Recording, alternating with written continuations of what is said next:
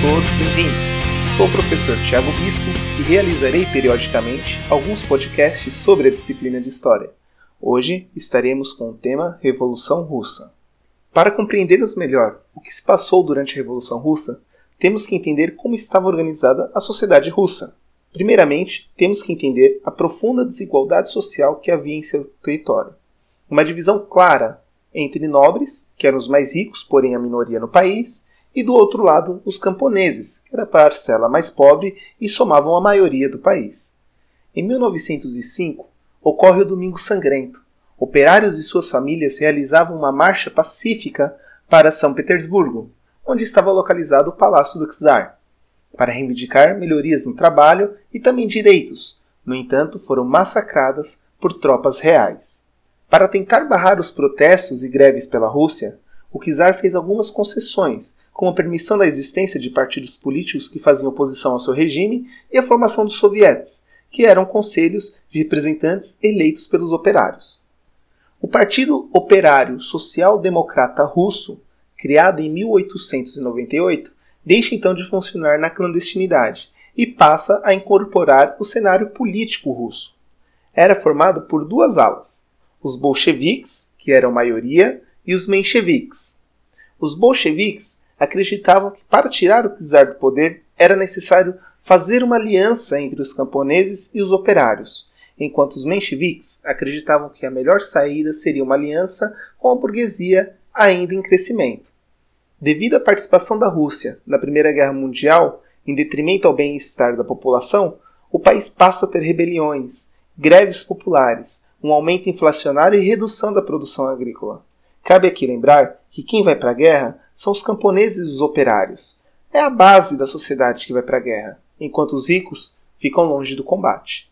Em fevereiro de 1917, por conta das fortes rebeliões, greves e revoltas armadas, cria-se na Rússia uma situação revolucionária, onde as ações do czar já não eram capazes de impedir um levante popular. Por conta da pressão dos setores populares, o czar é deposto e é constituído então um governo provisório liberal, apoiado pelos mencheviques, porém com grande resistência e aceitação por parte dos bolcheviques, que enxergavam nesse governo provisório benefícios apenas para uma classe burguesa, em detrimento à classe operária e camponesa da Rússia. Com a deposição do czar e criação de um governo provisório, dois dos principais líderes bolcheviques retornam ao país, Vladimir Lenin e Leon Trotsky. Ao retornar em abril de 1917, Lenin escreveu as Teses de Abril, chamando os bolcheviques a derrubar o governo provisório e a entregar o poder aos sovietes. Em outubro de 1917, o Palácio de Inverno é ocupado e os bolcheviques assumem o poder.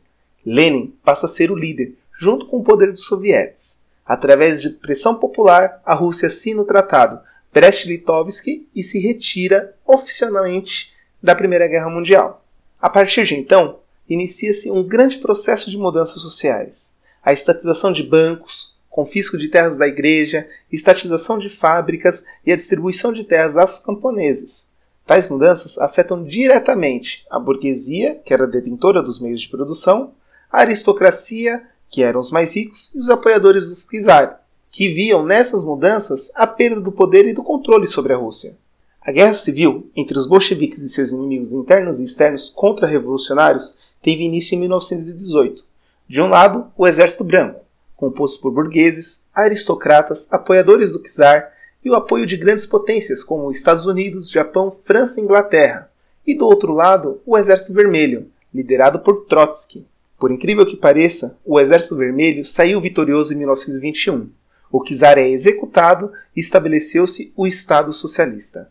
Dentro do Estado Socialista, os bolcheviques investiram na educação, para combater o analfabetismo, reduziram as jornadas de trabalho nas fábricas para que assim os trabalhadores tivessem acesso à escolarização.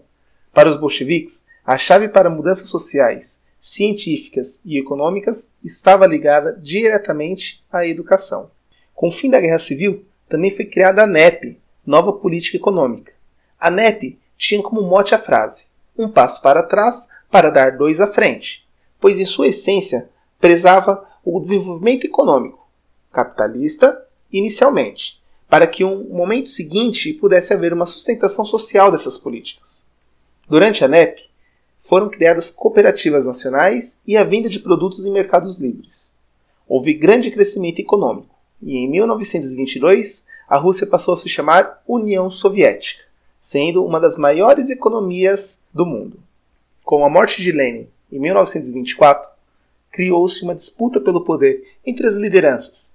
De um lado, havia Trotsky, que almejava levar a revolução ocorrida na Rússia para o mundo, e de outro lado, Joseph Stalin, que preferia concretizar a revolução interna primeiro, antes de pensar no resto do mundo. Stalin ganha as eleições e instaura então uma ditadura dentro do país. A ditadura stalinista começou em 1927 e afetou milhões de pessoas por toda a União Soviética. E aqui termina nosso resumão sobre a Revolução Russa. Se você gostou, compartilhe com amigos, colegas e família. Afinal, todo conhecimento é válido. Aqui é o professor Tiago Bispo. Até a próxima. Valeu, falou!